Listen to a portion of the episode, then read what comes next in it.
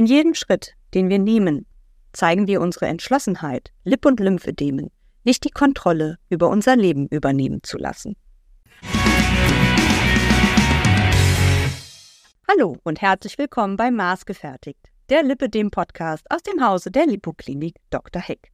Wir sind zurück aus der Sommerpause und ich hoffe, alle hatten wunderschöne Sommerferien. Lasst uns nun den Spätsommer auf uns zukommen und hoffentlich noch ein paar sommerliche Tage genießen können.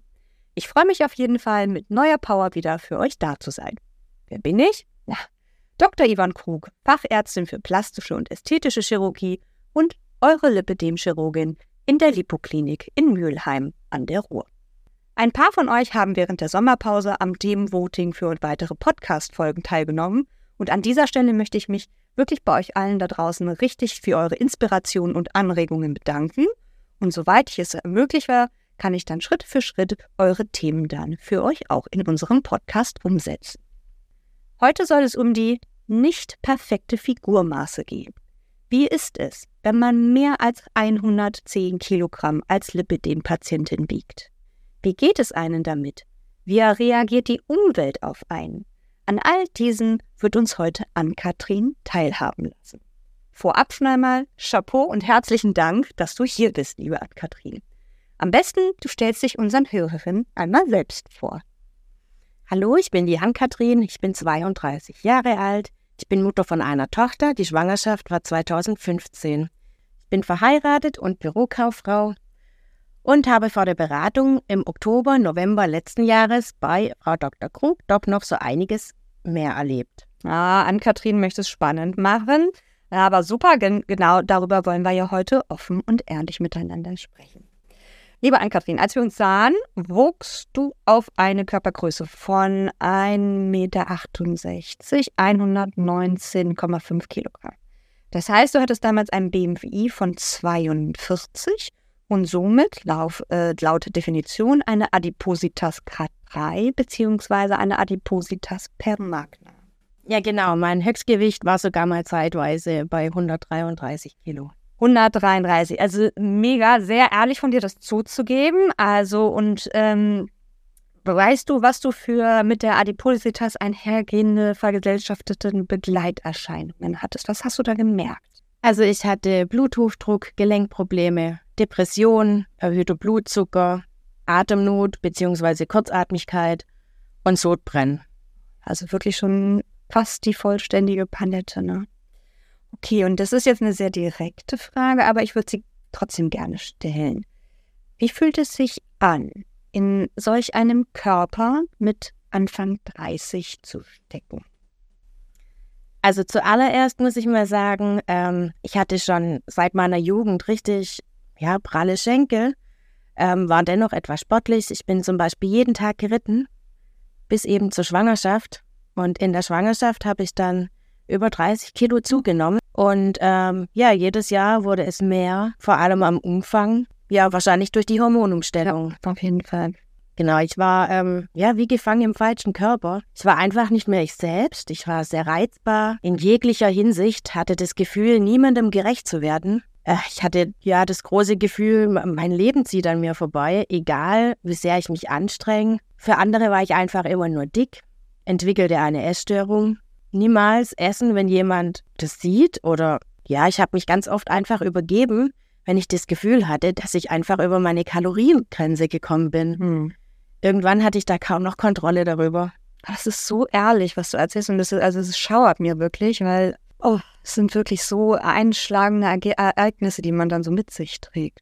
Also darf ich fragen, hattest du auch Momente, der, ich sag mal, sozialen Isolation? Ist das auch so, so weit gekommen dann? Also richtig isoliert habe ich mich nie. Ich bin schon immer ein sehr geselliger Typ. Allerdings habe ich immer mehr nach Ausreden gesucht. Zum Beispiel, wenn ich wusste, wir machen was, was körperlich anstrengend wird. Es fing zum Beispiel schon an, wenn ich wusste, wir müssen zum Beispiel Treppen laufen oder ja, einfach was, was einen. Kleine Wandertour. Genau, genau. Da habe ich mir dann schon ähm, was einfallen lassen. Also das schon wirklich. Äh, okay, und du sagtest ja Schwangerschaft, ne? Vorweg, du musst die Frage nicht beantworten. Ne, ist auch sehr intim, finde ich.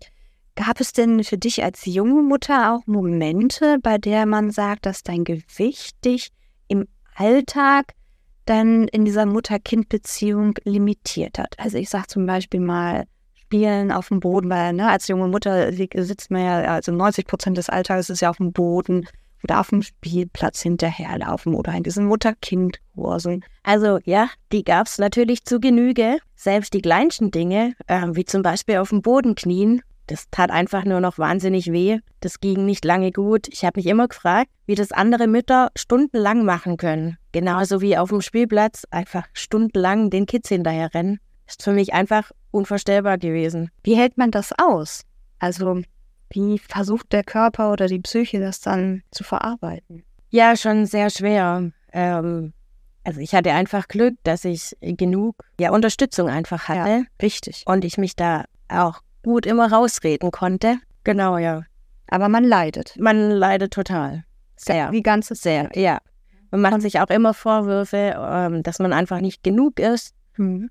Also die Wertigkeit genau. der eigenen Persönlichkeit. Genau. Mhm. Also die klassische Behandlung einer Fettleibigkeit besteht ja zunächst einmal in den normalen klassischen Diäten. Die hast du ja sicherlich auch hinter dir, ne? Mhm, genau. Wenn das dann nicht hilft, dann kommen später Ernährungsprogramme und auch beim Ausbleiben des Erfolges von diesen sogar gezielte Verhaltenstherapien. Und wenn das alles nicht gezielt, nicht den gewünschten Erfolg bringt, der operative Ausweg mittels, genau, wie Mats ja schon sagt, OP. Das wäre auf der einen Seite die minimalinvasive Möglichkeit, die sogenannte endoskopische Magenverkleinerung mittels Ballontherapie oder ganz umwog aktuell, vielleicht hast du auch schon was davon gehört, mhm, mhm. das sogenannte Magenbotox geht gerade durch die Medien oder ganz klassisch die offenchirurgische Magenverkleinerung oder das sogenannte Gastric Banding. Liebe Alkatrin, wie war das bei dir? Hast du da irgendwann was ausprobiert und wenn ja, was brachte irgendwas Erfolge, kurzfristig, mittelfristig, langzeitig und vor allem die allerwichtigste Frage, ähm, was wurde dir geraten? Ne, das ist ja ein Potpourri, wo man ja quasi lost geht irgendwo. Ne? Also ich habe wirklich schon so viel ausprobiert. Ähm, geraten wurde mir eigentlich immer, ess einfach weniger, beweg dich mehr. Ja. Hm, okay. Klassiker, genau. Ich habe versucht, mit der Stoffwechselkur, also mit dem Ziel, den Körper zu entgiften, die Ernährung umzustellen, mit dem Ziel, täglich nur ca. 500 Kalorien zu sich zu nehmen, diverse Ernährungsprogramme, Intervallfasten, in Kombi mit Low Carb, die hat mir tatsächlich auch äh, minus 13 Kilo gebracht. Super. Mhm. Allerdings nur gefühlt am Oberkörper und an der Brust. Die Form versuche ich nach wie vor einzuhalten, allerdings auch nicht mehr so extrem. Am Familientisch ist es wirklich sehr schwer einzuhalten. Ich gönne mir auch mal was Süßes. Unbedingt. Ganz wichtig, dass du lebst. Ja, das äh, sage ich auch immer wieder noch in der Beratung, finde ich. Man soll weiterleben und soll Spaß am Leben haben, nicht die Lust am Essen. Genau, genau. Äh, mir selber ist es wichtig, wenn ich was Süßes esse, dann direkt nach dem, nach einer Hauptmahlzeit. Genau, ich führe ein Ernährungstagebuch mittlerweile durch eine App. Das mache ich schon über ein Jahr lang.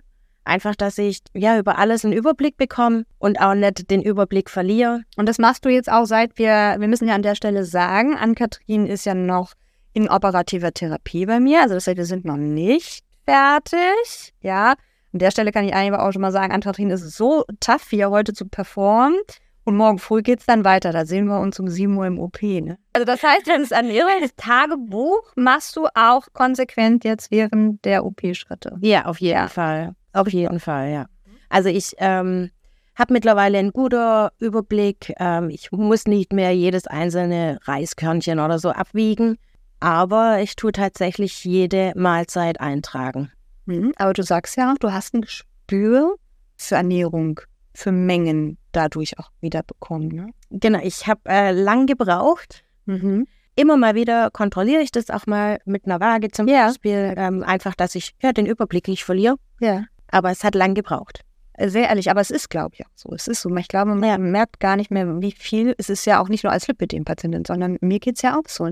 Dass man sagt, ja, was ist eigentlich noch viel und was ist nicht mehr viel. Dass man wieder mal so ein Maß für sich entdeckt. Ja, auf jeden Fall. Mhm. Ähm, was du ja auch gesagt hast, das finde ich ganz wichtig, Low-Carb-Ernährung, das ist ja nun auch das, neben der antientzündlichen Ernährung, die aktuell bei Lipidem-Patienten auch weiterhin empfohlen wird. Und freut mich natürlich, hast du da abgenommen? Man sagt dann nur am, nur am Oberkörper, ja gut. Aber es ist ja nun so, dass das Lipfett äh, sehr restriktiv auf Ernährungsumstellungen reagiert. Das heißt, es ist doch super schon, dass du überhaupt.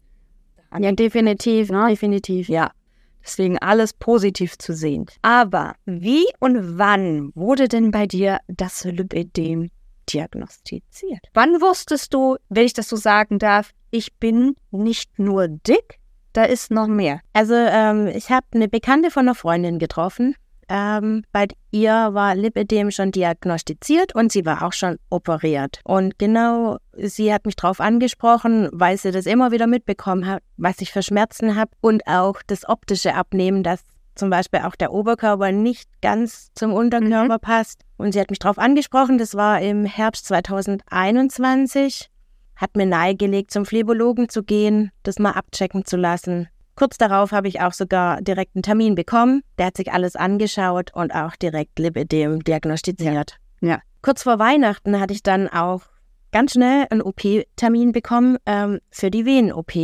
Mhm. Einfach um das Risiko von Thrombose zu minimieren, was natürlich sehr wichtig ist, wenn sich die Haut an den Beinen verändert vor allem bei Schwellungen und Schmerzen. Genau, da sagst du was ganz Richtiges. Venen-OP. Gut, dass du es mal sagst. Ähm, es ist so, dass auch wir in den Beratungsterminen schauen. Bei manchen Patienten empfehlen wir auch vorher eine äh, Duplexsonographie der Beine venös durch den Gefäßchirurgen oder Phlebologen einzuholen. Denn warum? Wenn man natürlich eine Venenschwäche hat, kommt es dazu, dass die Venenklappen nicht mehr schließen und dann kommt es zu so den sogenannten Krampfadern.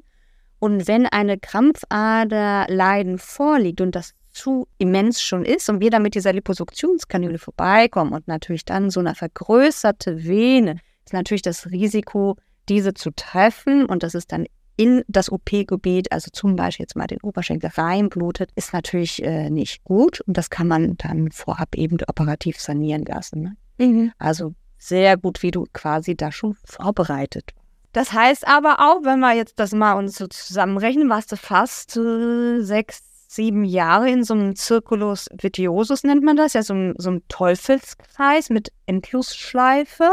Eigentlich so ohne Ausweg. Ne? Äh, und ja, ein, auch vor allem für einen so selbst. Ne? Man wusste ja gar nicht so, wie es weitergeht. Ne? Ähm, was passierte denn in dir, als du dann die Diagnose Lipidem bei Adipositas erhalten hattest? Was löste das in dir aus? Wie, wie kam es zu dieser Diagnose? Wie, wie wurde dir dann auch geholfen? Also geholfen wurde mir nur vom Phlebologe durch die Verschreibung von Kompression und Lymphdrainage. Ansonsten war ich eigentlich komplett auf mich alleine gestellt. Ich fing an, ja, zu googeln und ähm, Gruppen über Social Media zu suchen, um überhaupt mehr über das Thema zu erfahren. Ähm, psychisch gesehen ging es mir irgendwie plötzlich besser. Ich hatte eine Erklärung dafür, mhm. warum ich so bin, ja. wie ich bin. Ja sagen viele, ne? Das ist, ja. dass man endlich weiß, aha, so jetzt verstehe ich das. Ja, ja. Ähm, und ernährungstechnisch hat sich schlagartig alles beruhigt, auch in Bezug auf das Erbrechen. Ich habe eben viel erbrochen immer. Das war quasi schlagartig weg. Mhm. Ja, weil du jetzt wusstest, was es ist. Genau, genau, ja. ja. Du konntest, war das was Greifbares, ne? Ja, und die, diese Freundin, die dich ja vorher auch auf das Lipidem aufmerksam gemacht hatte, war, war die auch an deiner Seite? Konnte sie dir helfen? Oder, weil sie war ja schon ein bisschen weiter in der Lipidem-Therapie, ne? Sie war etwas weiter. Ähm, sie konnte mir ja, ein kleines bisschen unterstützen. Unterstützen. So, ne? mhm. Aber du sagst es, es ist wirklich so. Es geht ja sehr viel. Ne? Man ist dann ja. auf sich alleine gestellt und letztendlich bleibt das Internet. Ne? Mhm. Also und die ganze Social Media Plattform um sich. Das ist eure Plattform für Lipidem-Patientinnen, um sich zu informieren. Ja, ja, genau. Ähm, ja, im Spiegel wollte und konnte ich mich einfach auch nicht mehr sehen. Bilder gab es quasi kaum noch, wenn dann nur bis zu den Schultern. Mhm. Nur der Kopf durfte noch fotografiert werden. Genau, genau. Ich hatte die Erklärung, warum es so aussieht, aber ich konnte es einfach nicht mehr sehen. Und nach einem halben Jahr fing ich an, äh, mir Ärzte zu suchen, um mich über die Liposuktion zu informieren. Da wusste ich aber noch nicht, dass man Lipidem auch falsch saugen konnte. Mhm. Und die meisten Vertragsärzte der Krankenkassen das auch einfach nie richtig gelernt haben, sondern eher von der Schönheitschirurgie kommen, wo man optisch saugt und nicht zirkulär und radikal. Haha, ich bin ja auch aus der, na, als plastische Chirurgin komme ich aus der Abteilung. Aber das ist ganz wichtig. Ne? Also eine Lipidem-Patientin darf nicht ästhetisch gesaugt werden. Also wie du es auch sagst, man sieht, Hm. also es muss zirkulär und radikal gesaugt werden. Erst dann wird das, ist das Lipidem richtig gesaugt. Niemals ästhetisch saugen bei Lipidem. Ja, und nach einem Dreivierteljahr traf ich dann die bekannte Ah, ja. Freundin wieder. Mhm. Ihre OP war zehn, zehn Monate her Mhm. ähm, und fast alles ist nachgewachsen. Auch optisch sah das wirklich Ja. überhaupt nicht schön aus. Ja, und dann bin ich bei einem Vertragsarzt gelandet. Mhm. Der meinte, obwohl ich noch in meiner Jacke da saß, ich soll äh, mir zuerst den Magen verkleinern lassen. Und dann sprechen wir nochmal darüber, ob ich mit Lipidem operier operiert werden kann. Mhm. Aber ähm, er sieht da nicht viel Chancen, weil es schwer ist, mit der Krankenkasse abzurechnen.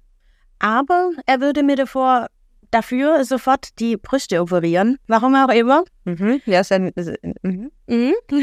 Oder ich soll abwarten, bis ich wirklich Stadium 3 habe, ähm, weil man da einfach dann über die Krankenkasse abrechnen kann. Allerdings nur bis zu einer BMI-Grenze von 35. Und das war für mich klar, das werde ich eh nie erreichen. Das ist ja auch kaum zu erreichen. Eine Patientin, die Lipidem Stadium 3 hat, wer hat da ein BMI von unter 35? Genau. Aber ich finde das sehr interessant, dass sie deine Brüste sa- Ja, äh, saugen wollte, gesagt schon, operieren. mein Mann und ich waren wirklich so geschockt über die Aussage. Und das durch die Jacke. Durch die Jacke, Also- genau. Also, Ja. Ja, und geschockt über die Aussage habe ich tatsächlich noch einen Termin im Adipositas-Zentrum gemacht. Auch noch. Mhm.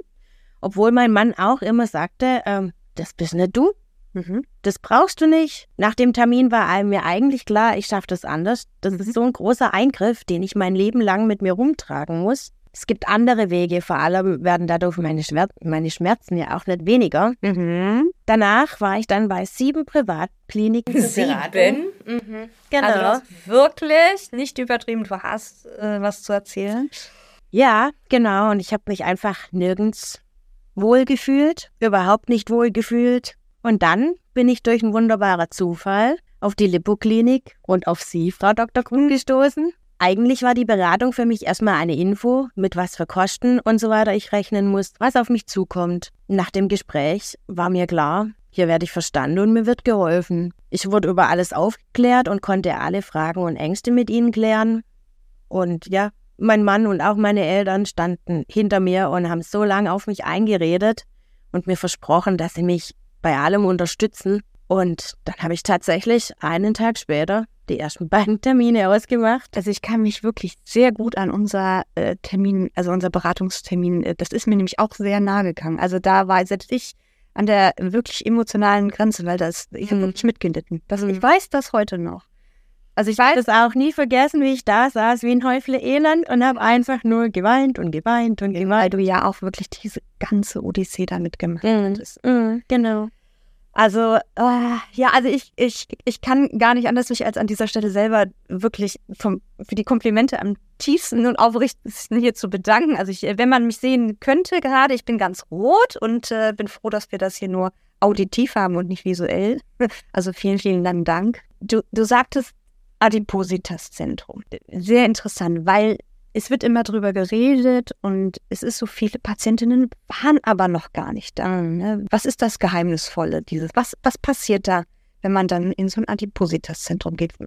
Magst du da nochmal was erzählen? Ja, gerne auch nicht. Also ja auch noch nicht. Also zuallererst, ich hatte echt Angst vor dem Termin. Aber es war eigentlich total relaxed. Bin angekommen, ähm, zuerst wurden die ganzen Maße genommen. Also mein Körper wurde vermessen, gewogen, die Körpergröße gemessen. Ähm, dann wurde ich ja eigentlich aufgeklärt. Also man muss ähm, ein MMK durchlaufen. Was ist das? Ein MK? Das geht, bei mir wäre es sechs Monate gegangen mit Ernährungsberatung Ja. ein ähm, psychologisches äh, Gutachten beziehungsweise eine Betreuung. Ähm, ich hätte regelmäßig zu Terminen erscheinen müssen. Genossen, das wird schriftlich Genau. gehalten, ja. Ähm, ich hätte Sport nachweisen müssen, ja. was ja eigentlich auch ja, dazugehört. Mhm. Und nach diesen sechs Monaten, wenn man das alles gut absolviert, dann würde man sich mit dem Arzt besprechen, was für eine Magenverkleinerung zu einem passt. Okay, also das wird dann erst danach. Genau, Also genau. Das heißt, Also man geht dahin, kriegt gar nicht so ein ärztliches Gespräch direkt und so, dann würden wir dann später das und das machen, sondern man muss erstmal diese Kriterien erfüllen und dann hat man quasi die Eintrittskarte, dann weiter einen Arzt zu sehen. Genau. Also am Anfang wurde ich aufgeklärt, was es für grundsätzlich alles. genau, Ja. wa- was es eigentlich gäbe. Ähm, aber es erst nach diesen sechs Monaten. Wird dann geguckt. Genau. Okay. Also so war es bei mir. Ja, und wird dann auch, ähm, wenn man dann zum Beispiel Ernährungsberatung ähm, in Anspruch nehmen soll und das psychologische begleiten, wer- werden dann Kliniken oder Ärzte einen mit an die Hand gegeben oder muss man sich dann selbstständig drum? Also bei mir wo, wäre es an die Hand gegeben Okay. worden, Okay. Mhm. direkt in dem Adipositas-Zentrum. Okay, genau. Also das ist dann da auch mit an. Genau. 2019 in die Wege geleitet wird äh, eine Liposuktion beim Lipidem Stadium 3 befristet, ne, als Kassenleistung mö- ermöglicht. Im Entschluss ist aber noch bis zum 31.12.2024 zunächst erstmal alles befristet möglich. Anschließend wird eine vom GBA in die Wege geleitete, die aktuelle sogenannte Erprobungsstudie, diese Studie, um die wir hier alle immer sprechen, zur Liposuktion beim Lipödem erwartet. Die Kriterien und die strengen Qualitätssicherungen, an diese ähm, Übernahme gebunden ist, möchte ich hier nochmal kurz erläutern. Beim Teils trifft sich das wirklich mit dem, was du auch gesagt hast. Ne? Die vorgegebenen Kriterien sind das Vorliegen natürlich der krankhaften Fettverteilungsstörung der Beine und Arme, also dem sogenannten Lipödem, mit überhängenden, großlappigen Gewebeanteilen von Haut und Unterhaut und dem begleiteten Druck- und Berührungsschmerz der Weichteile unter Aussparung von Hand und Fuß. Dann die Voraussetzung, dass man die Liposuktion machen kann, ist dann das konsequente Durchführen einer konservativen Therapie von mindestens sechs Monaten. Ja. Und da ist es, wie du auch sagst, das regelmäßige Tragen der Kompressionswäsche, Lymphdrainage, Bewegungstherapie. Die Absaugmenge von über drei Liter reinem Fett pro Eingriff muss postoperativ nachbeobachtet werden von mindestens zwölf Stunden, also keine ambulante Operation. Und das Wichtigste, der von der Krankenkasse geforderte BMI darf nicht über 35 sein. Ne? Sonst muss eben vorher die Behandlung im Adipositas-Zentrum erfolgen. Und dann ist es, wie du es gerade gesagt hast, die professionelle Ernährungsberatung, die psychologische Begleitung und die Adipositas-Sprechstunde in der Fachklinik. Ne? Ja, aber was heißt denn das eigentlich immer, dieses großlappig überhängende Gewebe, was uns dann eigentlich zum, zwischen Stadium 2 und 3 trennt? Ne? Und das ist sehr schwierig. Das ist diese Untertaschung der Wammen. Ähm, und die muss bei der digitalen Untersuchung, also wenn man das durchtastet, palpiert, zwei, drei Zentimeter untertaschbar sein. Also das heißt, der Finger muss wirklich richtig so, wirklich unter diese Tasche oder unter diese Wamme unterführt werden können. Erst dann ist es Stadium 3. Mhm. Und das haben eben die meisten Patientinnen nicht, dass es Untertaschung ist. Ne? Also die Wammen sind da, aber es ist nicht untertascht. Das heißt also, man steckt dann die ganze Zeit im fortgeschrittenen Stadium 2. Ja. Und was? Dann, was sagst du? Warten bis Stadium 3 endlich da oder? Absolut gar keinen Fall. Das war für mich überhaupt keine Option. Ja, also es ist ich immer wieder, ich, ich bespreche das ganz offen und ähm, es ist ja auch so, die meisten können auch nicht mehr. Ne? Das ist äh, die Belastungsgrenze ist dann auch zu hoch. Ne? Jetzt haben wir ja zusammen in deiner Beratung dann auch wirklich sehr, sehr lange und ausführlich für das Für und Wider ne? und einer vorgeschalteten Liposuktion oder soll man doch die Magengeschichte machen? Soll man das eingehen? Soll man das überlegen? Das muss man auch wirklich immer wieder von Patientin zu Patientin neu besprechen. Ne? Das ist Mhm. nicht einfach plakativ, dass ich hier sage, äh, auf keinen Fall macht das nicht, sondern man muss das wirklich miteinander begutachten. Ne? Und du selber wolltest ja auch nicht diesen radikalen Weg. Also es fühlte sich für mich einfach nicht richtig an. Vor allem sind die Schmerzen vom Lipidem nach der Magen-OP ja immer noch da. Und ich muss ein Leben lang Medikamente nehmen. Also ich weiß für mich, wenn die Schmerzen weniger werden, werde ich mobiler, werde wieder Spaß am Sport haben, ähm, werde einfach insgesamt wieder zufriedener sein und dadurch werde ich gesund und Stück für Stück normal abnehmen können, auch wird meine Haut dadurch Zeit bekommen, um sich zu regenerieren. Hm, genau. Also wir haben wir, ich betone wirklich in deinem Fall nochmal, ne, die Liposuktion wirklich dann auch vorangestellt, aber auch eben unter dem Wissen, dass dann am Gewicht über insbesondere Bewegung und auch Fortführung der Ernährungsumstellung, Therapie, wirklich, dass das, dass das erfolgen muss. Ne? Da haben wir wirklich sehr offen drüber genau. gesprochen. Ne? Ja. Wir haben gesagt, das bringt nichts, wenn ich jetzt hier nur, ne? also das, und da war ich mir auch sehr sicher bei dir, dass das erfolgt. Ne? Und ich möchte sagen, dass das Vorgehen anhand des Verlaufes wirklich nochmal wirklich von Patienten individuell abgewogen, abgewegt werden muss und sollte. Aber auch wir als Lipoklinik haben hier eine kleine Kontrolle ja in solchem OP-Prozess eingebaut. Das heißt, bei einem Körpergewicht von 130 Kilogramm erfolgt bei uns erstmal eine Oberschenkelentlastungsoperation. Das haben wir ja bei dir quasi auch so gemacht, so mhm. Volumenreduktion. Und dann geht es äh, bei einem Körpergewicht von dann durch die Eigenleistung der Patientin durch die neu gewonnene Mobilität, die man da hat, ähm, ähm, auf 110 Kilogramm weiter. Ne? Also wenn man dann 110 Kilogramm erreicht hat, kann man mit den weiteren OP-Schritten weitermachen. Es soll nicht entmutigen wirken. Ich hoffe, das hast du auch nicht so aufgefasst, überhaupt sondern nicht, ne? überhaupt ne? nicht. und auch nicht degradieren, weil manchmal wird man so ein bisschen angeguckt. Ne? Im Gegenteil, es soll zeigen, dass ihr wirklich noch selber über euren Körper her und äh, herrscht und in der Ja. Lage seid, auch einen großen Teil noch selber zu schaffen, ne? Und dass ihr es könnt. Ja. Ja. Wie war es für dich, als ich gesagt habe, ich mache Entlastungs-OP, den Rest musst du Eigenanteil erstmal bringen? War für mich absolut in Ordnung. War für dich in Ordnung. Sehr gut. Es heißt ja aber auch auf gar keinen Fall, dass eine Beratung oder Vorstellung bei uns in der Lipoklinik, wenn man jetzt über 130 Kilogramm wiegt, dass wir sagen, ihr dürft nicht kommen. Ne? Auf gar keinen Fall. Ihr seid jederzeit und immer herzlich willkommen bei uns in der Lipoklinik. Wir werden dann zusammen eruieren, wie es beim Körpergewicht über 130 Kilogramm, was man zu, zu, zu tun hat, wie man es am besten anpackt und was dann, wenn wir 130 Kilogramm erreicht haben, wie es dann weitergehen wird. Ne? Warum überhaupt zum Cut bei 130 Kilogramm? Es hat rein medizinische Gründe.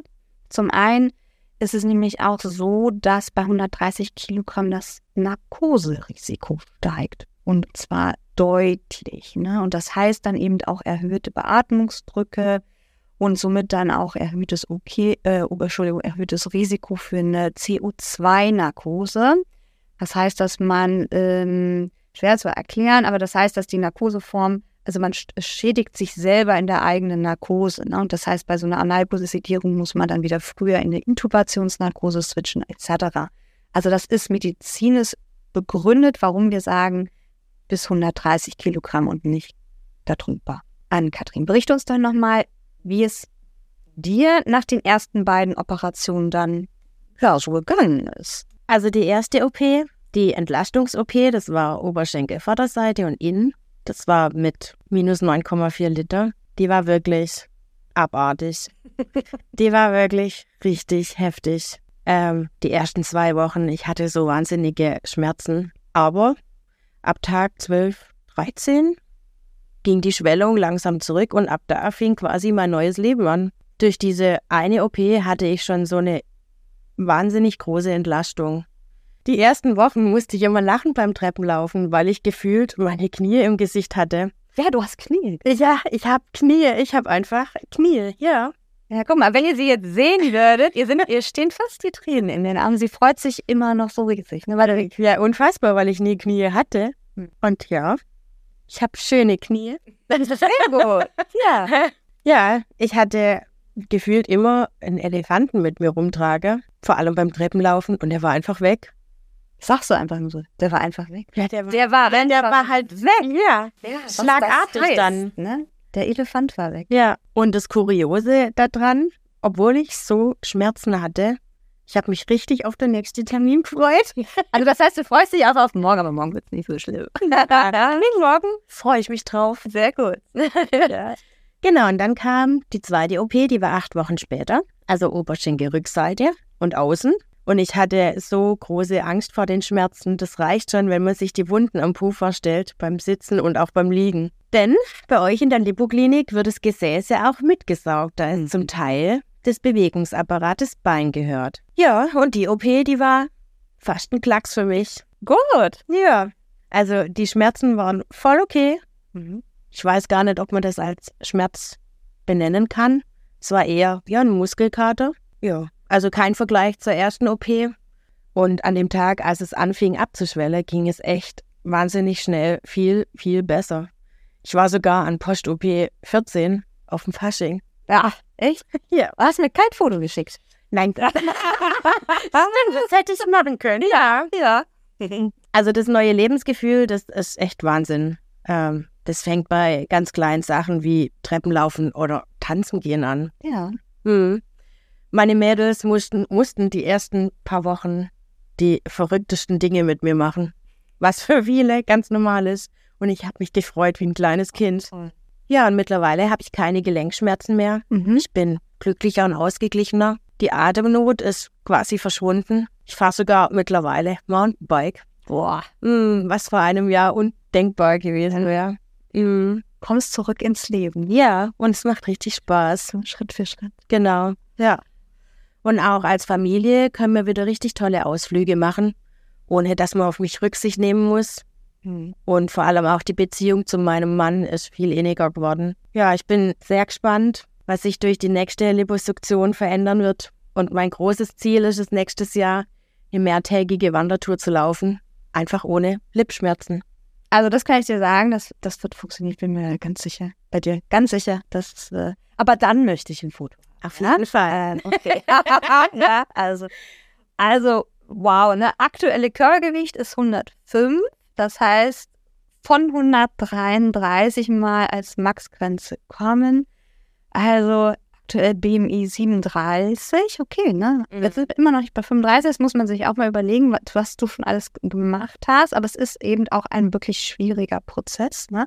Aber trotzdem, und das Ganze nach zwei Operationen, ne? November und Januar, also November letzten Jahres logischerweise und Januar diesen Jahres. Ne? Muss ich gerade dazu sagen, also ja, BMI von 37, aber mir fehlen ja schon 18,2 Liter. Deswegen. Da gucken wir uns gerade an und nicken mit den Köpfen. Ne?